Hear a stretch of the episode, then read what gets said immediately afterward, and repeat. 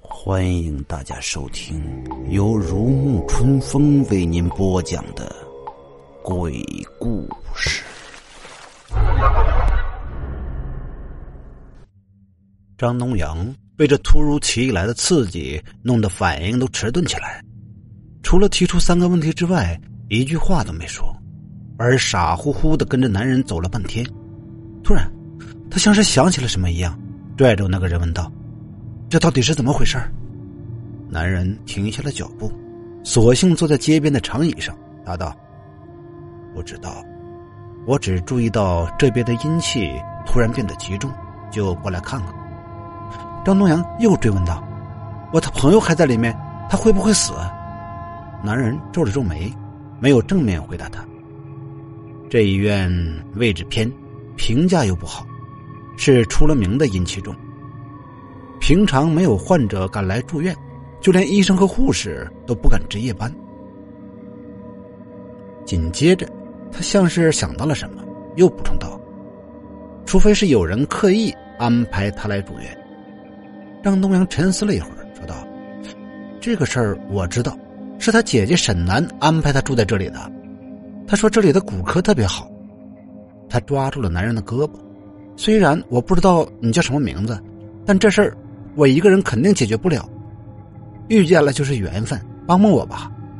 男人犹豫了一会儿，说道：“我叫李思源，让我帮你可以，给钱就行。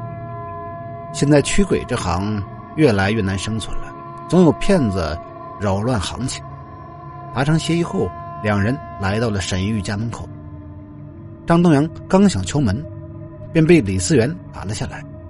这屋子阴气好重，里面可能有什么东西。就在两人犹豫不决时，门突然开了，沈南站在门口，像是要出门的样子。他见到两人，仿佛吃了一惊，支吾着说道：“东阳啊，进进来吧。”屋子里因为天黑，显得更加阴沉。两人小心翼翼的坐在沙发上，李思源在张东阳耳边低声说道：“这屋子味道不太对，如果出现意外。”别着急跑，一定要跟着我。沈南拿着两杯水从厨房走出来，张东阳开口问道：“沈南姐，最近沈玉的病情怎么样了？”沈南拿着水的手抖了一下，回答道：“挺好的。”张东阳接着问道：“我去看了沈玉，他好像状态不太好。我知道中心医院有一位特别有名的骨科大夫，要不转院试试？”张东阳的话还没说完，沈南猛地打断他：“不行！”话一出口，他就意识到自己失态了，连忙催促两人离开。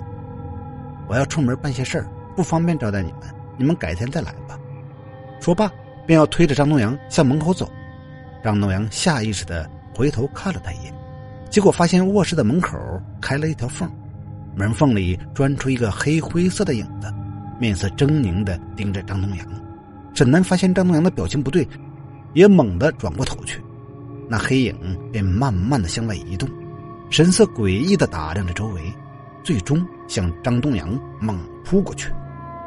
李思源感觉到不妙，一把掷出藏在手里的银线，缠在黑影的身体上，银线在接触到黑影之后冒出了火光，像火焰一般的灼烧着黑影。沈南大喊：“住手！别伤害他！”说罢，就向李思南冲去，试图抢走银线。李思源转身躲开了他，又从口袋里掏出五张橙黄色的祝福，飞快的贴在了黑影身上。五行相吸，驱魔逐妖，滞留恶鬼，以此为终。张东阳被灼得睁不开眼睛，听见了李思源叫道：“快把他拉开！我运咒的时候不能被打扰。”张东阳立刻回过头去。勉强看见沈南像疯了一样的扯着李思源的胳膊，试图将他手中的银线弄断。你不能伤他，你不能伤他！张东阳赶忙冲上去，牢牢的抱住了沈南，试图将他弄走。但不知为何，这瘦弱的身体里突然爆发出巨大的力量，竟然一把将张东阳推开。紧接着他抓起茶几上的水果刀，刺向李思源的大腿，眼眶通红。突如其来的疼痛让李思源松开了手，银线另一端拴着的恶鬼趁着他缩手的一瞬间挣了出来。他虽然受到了重创，但还是一溜烟的没了踪影。张东阳趁着混乱，一把夺过沈南手里的水果刀，扶住差点跌倒的李思源，而李思源却拍了张东阳的肩膀一下：“别管我，他跑了。”等张东阳反应过来，李思源说的是什么，沈南早已跑得无影无踪了。